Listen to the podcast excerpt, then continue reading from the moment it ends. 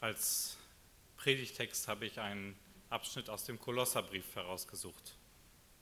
Kolosser Kapitel 2, die Verse 6, und, 6 bis 10.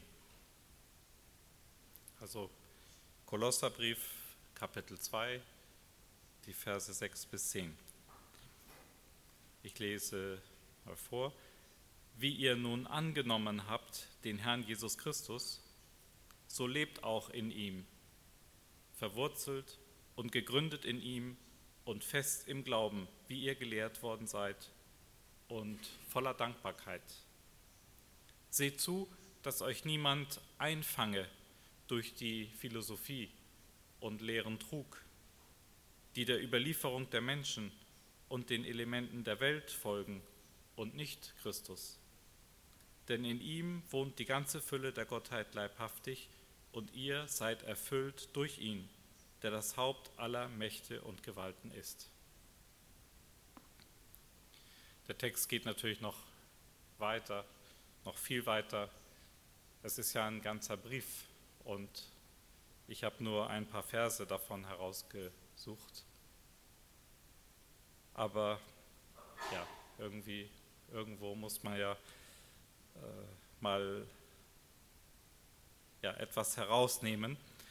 Paulus weiß, dass es nicht damit getan ist, dass jemand die Seiten wechselt und Christ wird. Also damit ist nicht alles vorbei, alles entschieden, sondern diese einmal getroffene Entscheidung, Christ geworden zu sein, die steht am Anfang eines Lebens mit Gott. Und dann geht es ja weiter. Dann geht es auch darum, an diesem neuen Stand festzuhalten, die Verbindung mit Gott immer weiter zu stärken. Für Paulus ist das ein Kampf. So schreibt er das im Eingang des Briefes. Ein Kampf, den er kämpft. Denn es gibt auch eine Macht, die Christen wieder von Christus abbringen will. Oder zumindest deren Verbindung zu Christus lockern. Paulus kämpft durch das Gebet. Und er kämpft dadurch, dass er mit den Christen in Kolosse in Verbindung bleibt. Er nimmt aktiven Anteil an ihrem Ergehen. Er bemüht sich um Neuigkeiten von ihnen. Er schreibt ihnen einen Brief und schickt ihnen diesen Brief per Boten und so bekommt er auch wieder Nachricht zurück. Diese Mittel haben wir auch heute noch. Ich denke an unsere Verbindung zu den Ländern, zu den Christen, mit denen wir über die Arbeit der EBM verbunden sind. Wir bekommen Informationen und wir können für die unterschiedlichen Länder und Situationen beten. Und wir können vielleicht selbst anfangen, Menschen zu begleiten. Heutzutage wohl nicht mehr per Bote und auch Briefe sind ja ein bisschen aus der Mode gekommen. Aber wir können Menschen stattdessen begleiten, indem wir E-Mail nutzen, WhatsApp, Facebook, Skype oder was auch immer die sozialen Netzwerke unserer Zeit hergeben wenn wir die Bedingungen sehen, in welchen Menschen in manchen anderen Ländern leben und arbeiten, dann kommen wir auf den Gedanken, Geld dorthin zu schicken, um zu helfen. Und ich denke, dass wir dabei jedoch genau aufpassen müssen, was unsere Motivation ist denke hier an den Vers, eben in Christus verwurzelt und gegründet zu sein. Und ich sage das deswegen, weil sich da schon oft etwas anfängt einzuschleichen. Wir müssen genau aufpassen, was unsere Motivation ist. Treibt uns das Mitleid? Haben wir ein schlechtes Gewissen, weil es uns äußerlich gesehen gut geht? Während anderswo auf der Welt Menschen Mangel leiden? Wenn wir sehen, wie viele Schwierigkeiten durch Geld entstehen, auch in christlichen Gemeinden und auch in der Arbeit für das Reich Gottes, dann müssen wir uns fragen, ob wir wirklich einer von Christus bestimmten Logik folgen, wenn wir Geld spenden, oder ob wir einer Logik folgen, welche von der heute vorherrschenden Meinung bestimmt ist. Paulus redet hier drastisch von Philosophie, von leerem Trug, von durch menschlicher Logik bestimmten Gedanken und dass uns solche Gedanken und Prinzipien von dem festen Grund in Christus abbringen können. Also ich versteht mich bitte richtig. Es geht mir nicht darum zu sagen, dass wir nie Menschen in anderen Ländern mit Geld helfen sollten, aber wir müssen aufpassen, ob wir aus einem menschlich bestimmten Reflex heraus handeln und sozusagen freikaufen wollen aus diffusem Schuldbewusstsein heraus, aus dem Wunsch heraus, ein Stück Gerechtigkeit, ein Stück irdische Gerechtigkeit zu schaffen, oder ob wir aus unserem von Christus bestimmten Denken heraus handeln. Okay, das ist, denke ich, schon eine, eine schwierige Frage, aber ich finde es trotzdem wichtig, dass wir uns damit auseinandersetzen und nicht einfach ja, einer Logik folgen, dass zum Beispiel zu Weihnachten überall Spendenkonten für alles Mögliche stehen und wir dann einfach in dieses Fahrwasser gehen, ohne zu überlegen, ob wir uns wirklich von Christus bestimmen lassen. Paulus, der hatte wohl nicht viel, was er hätte den Christen in Kolosse schicken können. Aber er kommt auch nicht auf die Idee, von seinen eigenen Mitteln zu reden. Paulus redet vielmehr von unserem Herrn Jesus Christus, dem Schöpfer des Himmels und der Erde, der alles mit sich versöhnt hat, auch die Christen in Kolosse.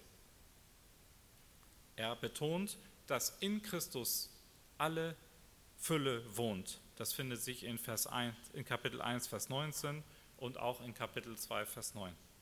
Christus will alles schenken, was nötig ist. Vor allem geht es um um Schätze der Weisheit und der Erkenntnis und um eine von Gott gewirkte Einheit und Einmütigkeit. Paulus ist es ein Anliegen, dass Christus im Zentrum steht und dass die Christen in ihm verwurzelt sind, in ihm ein Fundament entwickeln. Das Evangelium ist nicht kompliziert. Gott hat den Weg frei gemacht und bindet uns in Christus an sich. Wir müssen allerdings lernen, in Christus zu leben. Das steht in Vers 6. Wir müssen Wurzeln entwickeln, ein Fundament bekommen. Das ist ein Lernprozess. Und wie bei jedem Lernprozess passieren hier auch Fehler. Und das ist normal aber wir haben es in Christus mit einem Herrn zu tun, der vergibt und der trotz unserer Fehler mit uns weitermacht. Während wir noch daran arbeiten, lernen, uns in Christus fest zu verwurzeln, gibt es um uns herum Einflüsse und Menschen, die uns von Christus abbringen wollen. Und diese Einflüsse bezeichnet Paulus als Philosophie und leeren Trug es geht also um Illusionen. Kennzeichnend ist, dass es sich um Lehren von Menschen handelt. Diese trügerischen Lehren können in unseren Kreisen durchaus mit der Bibel kommen. Bibelstellen nutzen, christliche Begriffe benutzen. Und trotzdem gibt es da manchmal eine Verschiebung. Es geht dann nicht mehr um Christus, sondern andere Dinge rücken in den Mittelpunkt. Und dann müssen wir aufpassen und hellhörig werden. Diesen Kampf in allen Dingen an Christus dran zu bleiben, diesen Kampf haben nicht nur wir hier zu kämpfen, sondern den kämpfen auch Christen aus anderen Ländern in anderen Situationen. Es gibt viele Möglichkeiten, wie wir ganz still und heimlich von Christus abgebracht werden können, ohne dass es uns gleich bewusst wird. Wir kamen, wie gesagt, 1997 nach Kamerun, 14. Mai. Äh, am 14. Mai kamen wir nicht in Kamerun an, aber am 14. Mai sind wir dann weitergereist nach Maror, wo wir die meiste Zeit gelebt und gearbeitet haben. Und das ist heute genau 20 Jahre her. Wir begannen da unseren Dienst in Maror im Norden des Landes und wir gingen natürlich auch zur Gemeinde dort. Und die Predigten, die wir in den Gemeinden hörten, die hörten sich dem ersten Eindruck nach gar nicht schlecht an. Aber mit der Zeit fiel uns auf, dass es meistens darum ging, was ein Christ zu tun und was er zu lassen hat. In allen Farben wurde ausgemalt, was sich die Menschen in der Welt für Dinge erlauben, um dann zu erklären, dass ein Christ dabei aber nicht mitmachen darf. Letztendlich ging es immer in den Predigten um das richtige Verhalten eines Christen. Was darf ein Christ tun? Was darf er nicht tun? Es wurde aber nicht erklärt, woher ein Christ die Kraft zu einem solchen Leben nehmen kann. All die Hinweise, die Paulus hier in dem Brief an die Kolosser gibt, um ihnen zu zeigen, dass sie in Christus Teil an der göttlichen Fülle haben, diese Hinweise wurden in den Predigten nur ganz selten gegeben. Im Vordergrund stand nicht die persönliche Beziehung zu Christus, aus welcher heraus dann das Leben umgestaltet wird, dieser Lernprozess in Christus eingewurzelt zu sein, sondern die Leute sollten die Veränderungen, die Veränderungen, wenn man Christ geworden ist und eben anders lebt, diese Veränderungen sollten sie irgendwie aus eigener Kraft in ihr Leben einbauen. Letztendlich hat man damit jedoch eine Lehre, die nicht mehr auf Christus gegründet ist, und wer versucht, so zu leben, der geht von einer Frustration in die nächste.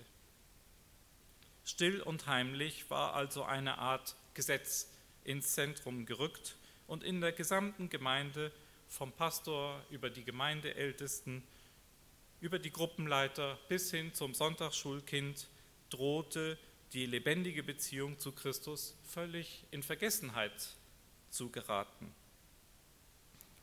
Um zum Beispiel zur Taufe zugelassen zu werden, musste man einige Dinge wissen, auswendig lernen, fehlerfrei aufsagen können. Das persönliche Zeugnis war also auch hier bereits durch ein Regelwerk, durch ja abzufragende Dinge ersetzt worden. Gleichzeitig gab es aber in der Gemeinde Menschen, die auf der Suche nach mehr waren, die sich mehr Tiefgang in ihrem Glauben wünschten, auch wenn sie nicht so richtig wussten, was, woher der Mangel nun kam, was ihnen fehlte. Sie wünschten sich eine lebendige, frische Beziehung zu Christus. Ja, sie fragten sich dann natürlich, ist es der Heilige Geist, der fehlt. Es gab ja auch andere Gemeinden am Ort, die großen Wert auf bestimmte Gaben des Heiligen Geistes legten. Wer sich darauf einließ, merkte aber irgendwann, dass ein solcher Gabenwettstreit auch doch noch wieder einfach neue Regeln ins Spiel bringen aber nicht unbedingt zu einer tiefen persönlichen Beziehung zu Jesus Christus führt. Wir konnten im Laufe der Zeit mit vielen Menschen reden in unseren Gemeinden und ihnen zeigen, dass es im Leben als Christ überhaupt nicht darum geht, einem bestimmten Bild zu entsprechen. Wichtig ist, festen Grund in Christus zu haben, fest eingewurzelt zu sein und daraus entwickeln wir dann was wir tun und folgen dabei einer Person, mit der wir in einer lebendigen Beziehung stehen. Und wir folgen nicht einem ungeschriebenen Verhaltenskodex, den wir dann irgendwie erstmal lernen müssen. Es gibt viele andere Möglichkeiten, wie Themen, die in der Gesellschaft gerade diskutiert werden, unsere lebendige Beziehung zu Christus so ganz langsam untergraben können. Ende 2014, Christel hatte das vorhin schon gesagt, mussten wir nach Südkamerun ausweichen, als die Terrororganisation Boko Haram sich in Nordkamerun darauf verlegt hat, Ausländer zu entführen. Und selbst wenn wir schon so lange in Kamerun waren, aber es war einfach sichtbar für jeden, dass wir Ausländer waren. Und wir sind dann in Südkamerun in eine Gemeinde gegangen, in Douala und auch in anderen Gemeinden in der Stadt waren wir immer wieder zu Gast. Und wir fanden dort ein anderes Thema vor, welches gerade diskutiert wurde.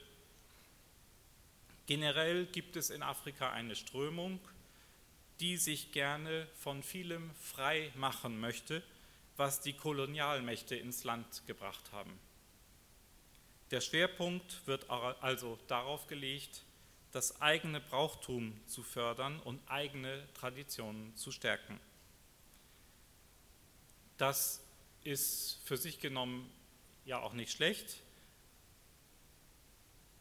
aber ähm, in Douala führte das dazu, dass die, die Menschen aus dem Stamm der Douala, die wollten dann den Gottesdienst dazu nutzen, um ihre Stammestraditionen äh, aufrechtzuerhalten. Das führte also dazu, dass christliche Elemente mit heidnischen Elementen vermischt werden. Also bei Hochzeiten, bei Trauerfeiern, Grundsteinlegungen und solchen Anlässen gibt es dann neben dem Programm in der Gemeinde auch noch bestimmte Riten, bestimmte Dinge, die ebenfalls stattfinden müssen. Und das geht dann in die Richtung, wie das äh, weiter hinten im Kolosser 2 in Vers 16 beschrieben ist, dass nämlich plötzlich bestimmte Speisen oder ein bestimmter Trank wichtig sind oder dass man Dinge an bestimmten Tagen tun muss oder während einer bestimmten Mondstellung. Und ja, so schleicht sich da etwas ein und fängt an, sich mit dem anderen, mit, dem, mit der Nachfolge von Christus zu vermischen. Ich denke, dass es wahrscheinlich nicht nur in Kamerun so ist, dass wir Gewohnheiten oder liebgewordene Dinge in unserem Leben haben können, die Christus langsam den Rang ablaufen, die sich so langsam reindrücken und ja, wo wir dann irgendwann auf, auf eine Spur geraten können, dass uns diese Dinge wichtiger werden. Auch hierzulande gibt es allerlei Themen, selbst christliche Themen, mit denen man sich beschäftigen kann und die die Beziehung zu Christus, das Eingewurzeltsein in Christus, das Fundament in Christus auf die hinteren Plätze verweisen. Eine Sache haben wir allerdings beobachtet, wer Riten, Regeln, ja, so äh, liebgewordenen Gewohnheiten folgt, und das kann durchaus in einen christlichen Mantel gekleidet sein, das führt ja dazu, dass diese Beziehung zu Christus nicht mehr wirklich lebendig ist, nicht mehr wirklich im Vordergrund steht und die Auswirkung ist, dass man nicht zur Dankbarkeit durchdringt. Es steht in Vers 6, wie ihr nun angenommen habt den Herrn Christus Jesus, so lebt auch in ihm, verwurzelt und gegründet. Entschuldigung, das war Vers 7 fest im Glauben, wie ihr gelehrt worden seid, und voller Dankbarkeit.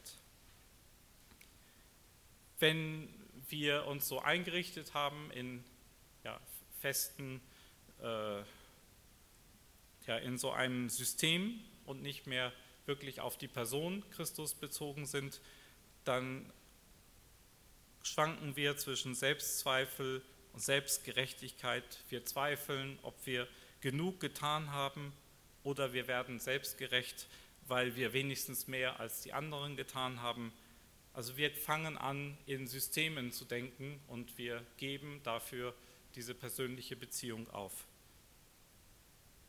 Stabilität durch geistliche Wurzeln, durch ein geistliches Fundament und auch Dankbarkeit, die stellen sich eben erst ein, wenn wir diese persönliche Beziehung zu Christus haben und pflegen und intensivieren.